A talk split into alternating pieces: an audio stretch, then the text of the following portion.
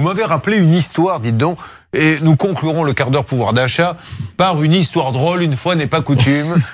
C'est ce monsieur qui rentre chez lui et sa femme lui dit sais pas ce qui m'est arrivé aujourd'hui Il dit Non, il y a un monsieur qui a sonné. Bon, il voulait quoi? Mais comme il m'a rien dit, euh, je lui ai rien dit. Et alors? Mais il est rentré dans la maison. Mais il voulait quoi? Mais il m'a rien dit. Moi, je lui ai rien dit. Et il m'a amené dans la chambre à coucher.